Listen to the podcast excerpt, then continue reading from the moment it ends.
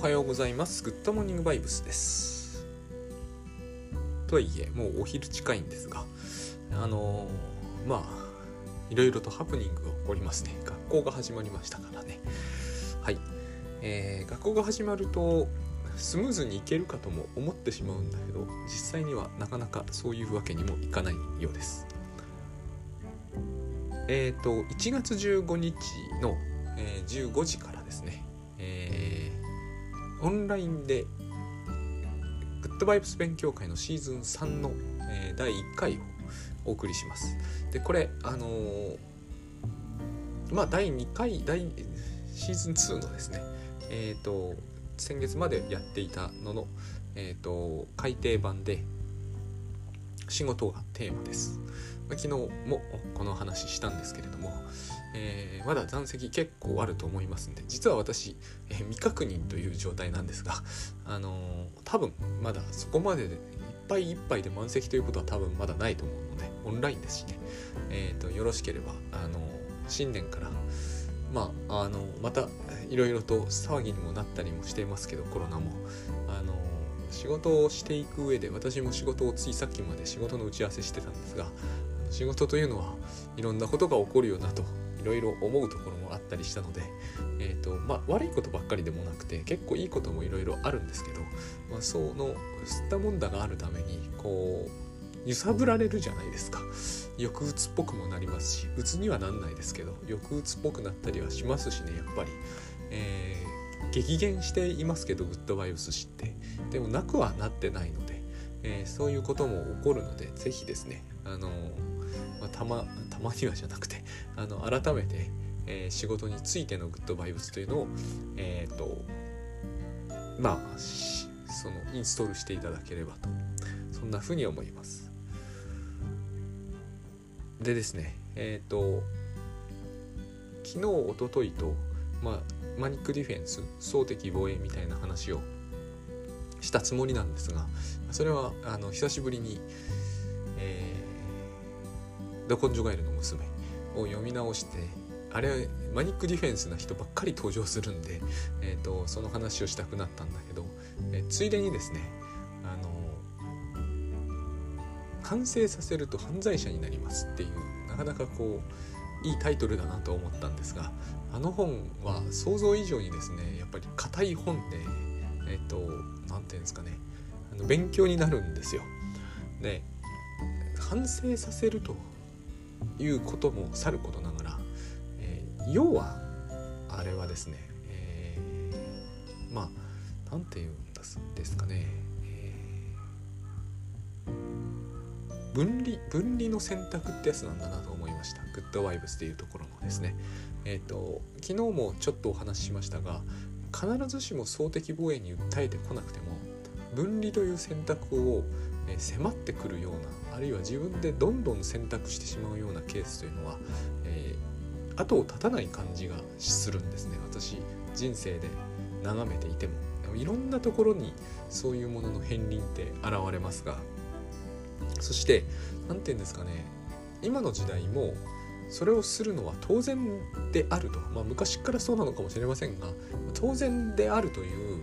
のが、えー、なかなか反論のしにくいですね、えーと、言い方でなされているんですよ。それだけにこう分離した後その人がじわりと孤独な方向に向かったからといって、えーと何かまずいことが起きているとはあんまり思われないしえー、代わりに、親身になって誰かがくれるわけでもないというのが大きな問題だなとも思うんですけどね。あの、反省させると犯罪者になりますというのはそこを親身になる人がいないと困ったことになりますよねっていう話をある意味犯罪を軸に書いているんですね。えっとまあ、犯罪といえばもちろん犯罪なんですけど例えば万引きをした、生徒に、反省を強いると。で立派な反省文を書かせるということが、えー、言ってみればですねどれほどその子を孤独に追いやっていくかということを、えーと、まずそこから割とこうあの本の中核に入っていくんですよ。で孤独になるというのはですねこの場合、えー、孤独をに何て言うか孤独を強いるっていうのとは違うんだけどもそれ以外には選択の余地がないようなやり方で結局その人を孤独に追いやってしまうとどういうことかというとですねつまりその万引きをした生徒が反省文を書くとその時心を閉ざすことになるそして、えーと、なかなかその心を、えーと、オープンにする機会というのがその後得られなくなっていくっていうのを問題にしているんですね。えーと、こういうことを問題にしてる本がそもそも今まであんまり見たこともなかったなと思うんですよ。えー、心を閉ざすっていうのって、えーまあ、心の問題だからえシールも何もないんですけれども私たちもよくあるじゃないですか。オープンマインドとかって言いますよね。オープンマインドで行きましょうみたいな話もよくなされるんだけどそうそう簡単にオープンマインドで行くわけにはいかないよっていう風にまあ特にオープンマインドで行きましょうって言われるような人の言い分としてはそうだと思うんですね。えっ、ー、とよくあのユングかあれば内向型とかっていうじゃないですか。イントロバートとエクストラバート。外交的内向的っていうあれどっちがいい悪いじゃないですよって盛んに言ってるんですけど明らかに僕の感じでは内向性な人はですね外交的な人をどっかちょっと見下してるようなところがある気がするんですよ。ででも外交的な人って羨ましいよねっていうその独特のコンプレックスをですねあそこににじませているような表現多いなって思うんですよね。えーと、別にどっちがいい悪いはないだけでなくソースを切り替えるわけにもいかないんですけどその内向的って言った時にですね、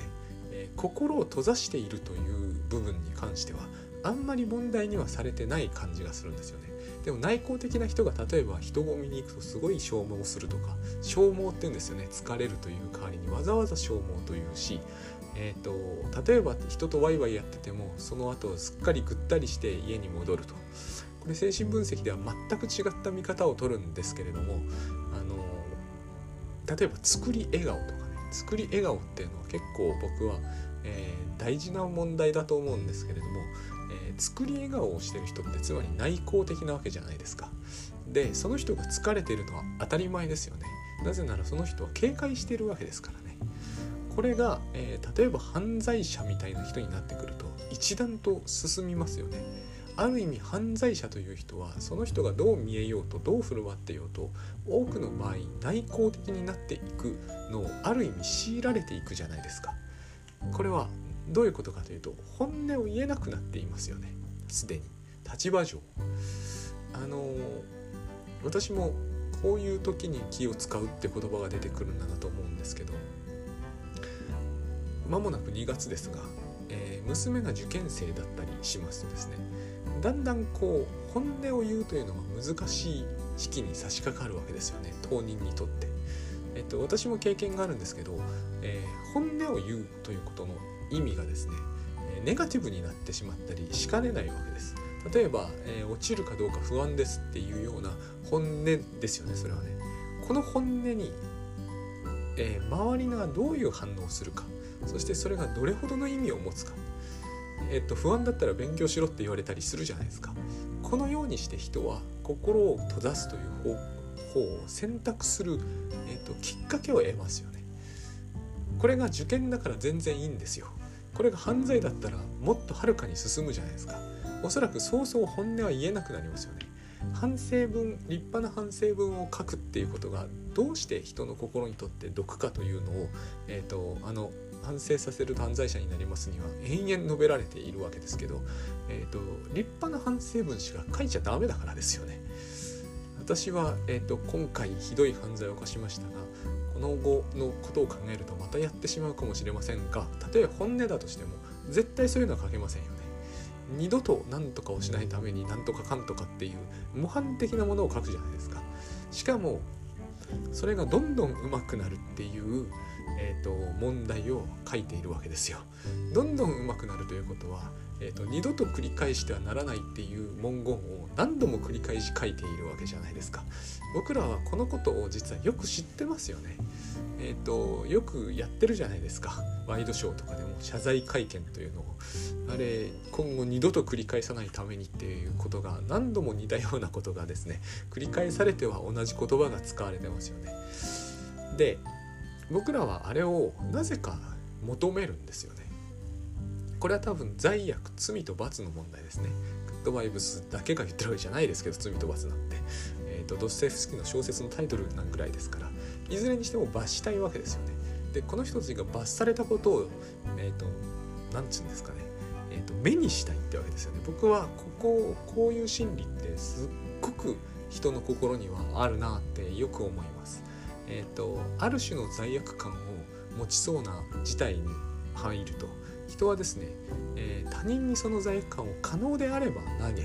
でその人が罰されてシュンとしてるところを見たいんですよ。そういうのってすごくいろんなシーンでよく見かけて、えーと、罰を与えられたという自覚を、えーと、認識している様を見るまで留飲が下がらないみたいなのが感じられるんですね。で反省文というのはまさに一番いい形式なんですね。えーと、その留飲が下がる瞬間まで、えーと、文章で確認ができます。ただこれをやることによって、えー、反省文を書かされた人は多分絶対反省していないんですよね。このことが、えーと、この本書いた人は警察署のなんかのすごい偉い人なんですよね多分。なもんだからすごく説得力があるんですよ。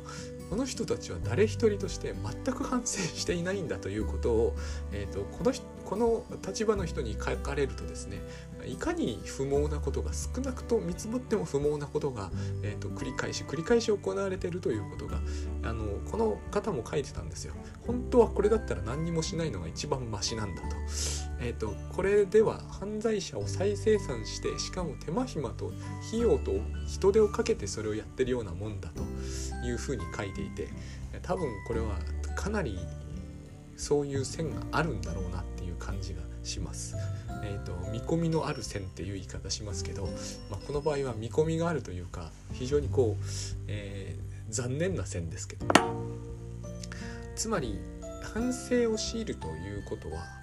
相手が心を閉ざすように仕向けるわけです。本音を言えないっていうのはそういうことですよね、えー、相手が本音を言わない。その本音がどんなに聞き苦しいものであっても本音であるところに意味があるわけで、えーと、どんなに聞こえがいい話でも耳障りが良くても本音じゃない話をずっと聞いてても、まあ、しょうがないわけですよね。結局その人が出所してその後どうするのかというのがポイントなのであって、えーと、立派な反省文を書いたということに意味は一つもないわけです。それはただ、えーと、罰したいという処罰意識処罰感情みたいなものが満たされて、えーと留飲が下がったとすっきりしたとこれを何よりも重視するんならそれでいいんでしょうけども多分、えーと、たとえ建前であってもですね、えーと、これが一番重要視されるべきですっていう人は少ないと思うんですよ。えーと、自分の留飲が下がることがこの場合最も大事ですとは別に思ってないと思うんですよね。でも、えー、反省文は書かせると多分他にやることがないからなんじゃないかという感じもしますけれども。でこうやって、えーと心を閉ざすと。ただですね、まあ、これは社会的問題だろうし社会の側の損失でもあるんですけどやっぱり本人にとっての、えーと、厳しさですよね。つまり心を開けない人になっていくと。何が起こるかというとですねここが僕ら無自覚なんですが孤独になるんだと思うんです。なぜなら自分は本音で喋ってないわけですから。えーと人には本音で話してほしいけど自分は本音では話さないっていうのは大体無理があるんでこれをやると相互に本音では話せなくなるわけで。そうすると孤独になりますよね。そうでなくても、えー、テーマが犯罪だったので、えー、孤独になりがちな人々なわけですよ。だけど私はこれを読んだ時に思ったのは、えーと、こうして僕らは、えー、スキゾイドを強いられるっていう感じがスキゾイドってウィニコットの、えーと定義では偽りの事故ですからね。つまり本音でないわけですよ。えーと、本当の自分が隠されている、まあ、しょうがないですよそれは。本当の自分が、えー、罪を犯した角で罰されてバッシングされてるわけだから本当の自分はおいそれと出せないわけです。だから偽りの自分というものを、えーと、育てる。そうするとつまり偽りの自分と本当の自分の間の亀裂が深くなってそしてそれが社会的に確立していって社会的に引きこもるわけです。で社会的引きこもりなのか対人引きこもりなのかはちょっと違うにしてもですね結局その人が、えーと、本当の自分の部分では人と接することができないそして人はそのことに感づくのでだんだん距離ができてしまうんですよねいろんな人と。これが、えー、静かに進行する。けれどもこのことを問題だというふうには私たちの社会ではなぜか最近あまり見てないわけですよ。引きこもりが多いこと自体はすごく問題視されてるんですけれどもねなぜかこのことが静かに進行するのはそれほど問題だとは思われてないんですよ。だって割と簡単なアドバイスとしてそういったひどい人たちとは距離を置きましょうとかあなたが真に不利益を被るような人と無理をして付き合う必要はありませんとかえーと、内向的な人は繊細で、えーと、想像力に想像力が豊かで、えーと、本当の能力は内向の中で育つんですとかいう話がなんかこう非常に強い勢力としてあるじゃないですか語られている。でマニックディフェンスとなってくれば総敵防衛となってくれば打ち切れて、えーと相手に噛みついて距離を取るというのに関してはですねもちろんよくは言われないんですけどこの静かに離れていくあるいは立派な反省文を書くことで、えーと、心を閉ざしてしまうという部分についてはあれほど問題にしている本っていうのにはそうそう出会わない気がしますし、えーと、あの本は、えー、よく売れて読まれているようなんですけれども似たような論調の本って増えてこないなっていうのはよく思うんですよ。むしろ逆のことが書かれているケースの方が多いような気がします。つまり立派な反省文を書く方が進められちゃうんですよね。このえーと、どっち側から距離を取るにせよつまり社会の方から分離するにあたって反省これ反省文を書かせてる方は分離してさせてるつもりはないんかないんだと思うんですけれども実際にはそういう結果にどういう結果になるかをそもそもあまり真剣に検討しているとは思われないというのがあの本でもう一つ問題視されている部分でした。で心閉ざしてしまった方はですね、えーと、人と距離を取ってしまうんでその瞬間に心理的なよく言うあれですよ。心理的な壁を築くというやつを、えー、我知らずやっていく。そうするとその人は一番支援を必要とするタイプの人なのに、えー、人の支援が非常に得にくくなる。なぜならその人は本音を言わない人になってますからね。その人が本音を言ってくれないということは周りの人が知っているので非常に支援そもそもしにくいんですよ。このような事態が、えーと、僕らは犯罪ではないないですけど犯罪者じゃないですけど、えー、進行させていく傾向を感じたんですね。あの本を読んでいて。つまり私は別に立派な反省文は書いていませんが、えーと、心を開かないっていうのはこういうことなんだなと。そして心を開かないというのは、こういう結末を招いていくんだなと,、えーとどうしてもですねここででも対人関係めんどくさいからしょうがないっていう気持ちは出てきがちなんですよね。これをイントロバートって言うんでしょう、えーと、だけれどもそもそも、えー、対人関係で疲れたり、えー、消耗なるものをするのはこの心を閉ざしつつ偽りの自分を駆使して人と、えー、関わろうとするからなんですよ。そしてややもするとですねこのやり方が正しいんだっていう調子なんですよ。このやり方は正しいとは思えないんですよね。他のやり方がどうであるかっていうのはまあ一旦置いとくにしても、えーと、この偽りの自分を前に出しておいてその場をうまいこと,、えーと、巧みにですねその場を切り抜けてあるいは盛り上げたりしてで家に帰ったで帰ってからえっ、ー、とそうですね AirPods と何かのえっ、ー、と Facebook か YouTube で充電をするっていうのはまずいやり方だろうとは僕は思います。今ではね。つまりこれは本当の自分はその寝床にしかいないんですよね。ここであの環境としての母親っていうものを非常に感じさせるんですけどもそのベッドなり、えーと、書斎なりは環境としての母親なんだと思うんです。その環境としての母親のそばにえっ、ー、とそうですね親なり、えー、奥さんなり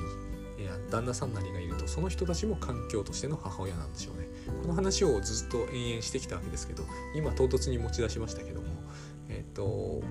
この環境としての母親じゃないところに行くと僕ら警戒心丸出しになるわけですよ結局。その時にあの偽りの事故というのが、えーと、対人関係におけるトラウマを持ってる人ほど多分うまく対人関係におけるトラウマを持ってるじゃないですか、えー、万引きした人なんて。絶対持ちますよねそういうものを。えー、それを新種というのは、えー、それはさすがに語弊があるとは思うんですよ。万引きを咎められるというのはしょうがないと思うんですけれども、えーと、でもやっぱりトラウマになることに違いはないですよね。だから心を閉ざすわけです。僕らは必ずしも犯罪を目撃されたわけじゃないけれども多分新種があったんですよね。何か嫌な思いをしたことがあり、えー、だから偽りの事故というものを立派な反省文を書く人のように育てていくわけですね。でこれを駆使して、えー、操るのはでも結構大変なことなのででこれは常に警戒してやってることなのでだから疲れたり消耗したり多分するんですよね。でその間ずっと自分と本当の自分というものはそこにいないので孤独になるのは当然なんです心理的には。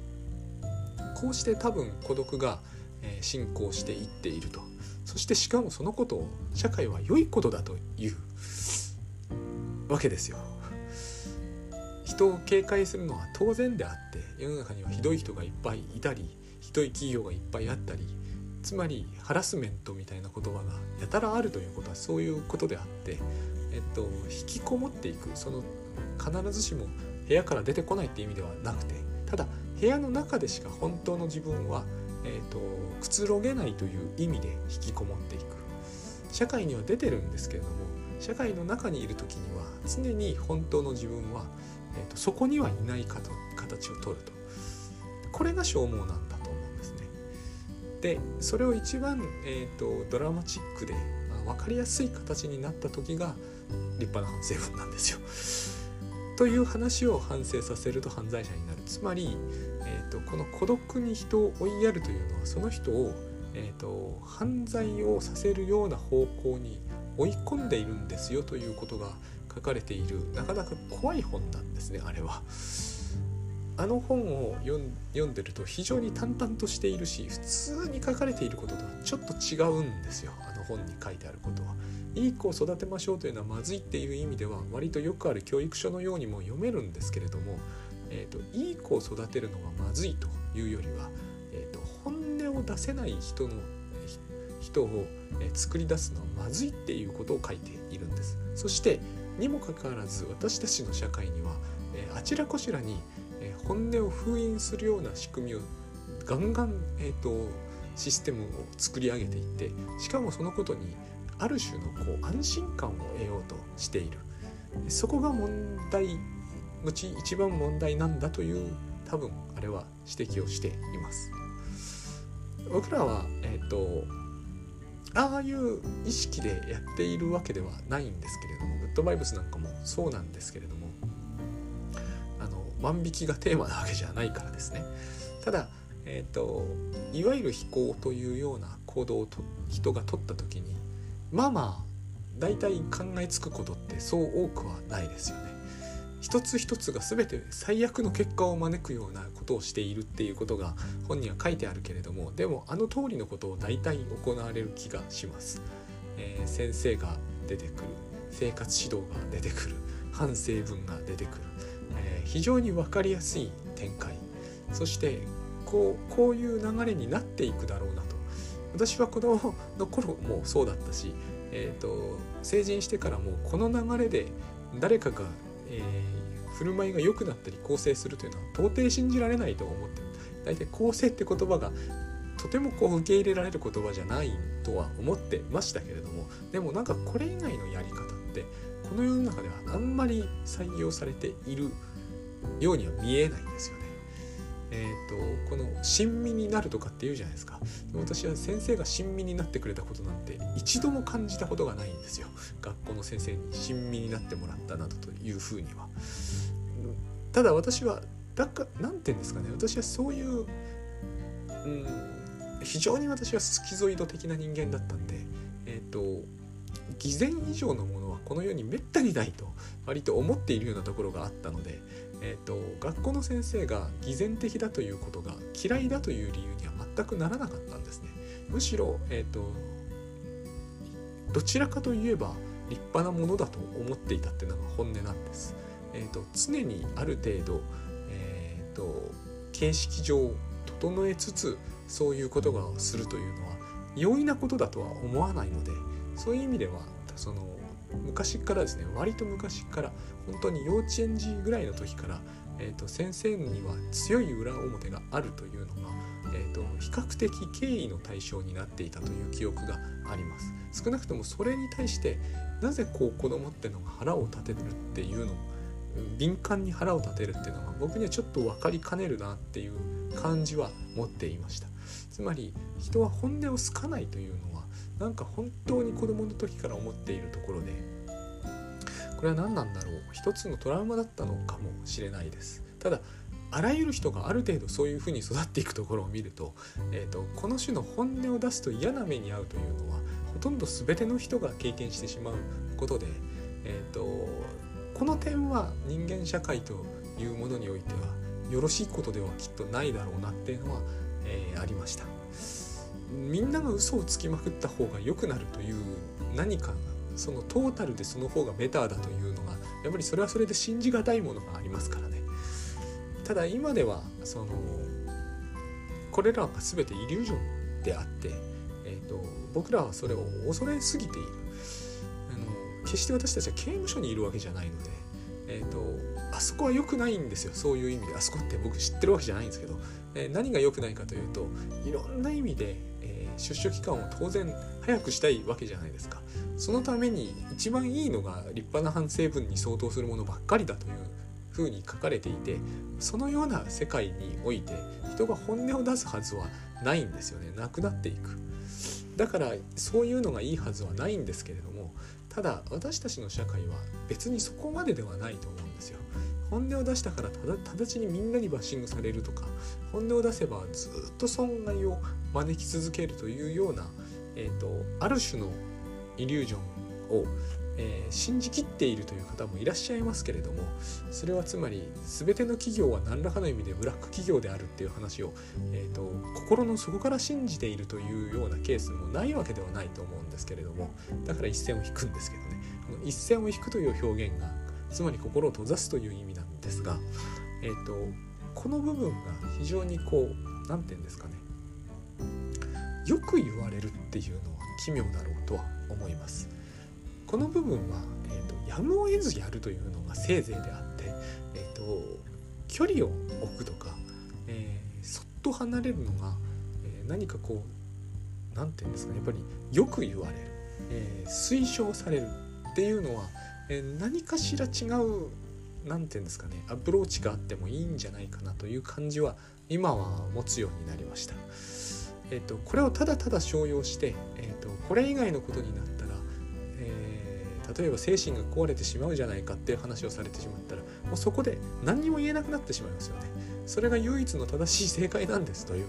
あの 1+1 は2ですみたいなこと答えになってしまって人と距離を取るしかないんですっていうことになっちゃうじゃないですか。え、ー、と少なくともそこまで言うのは、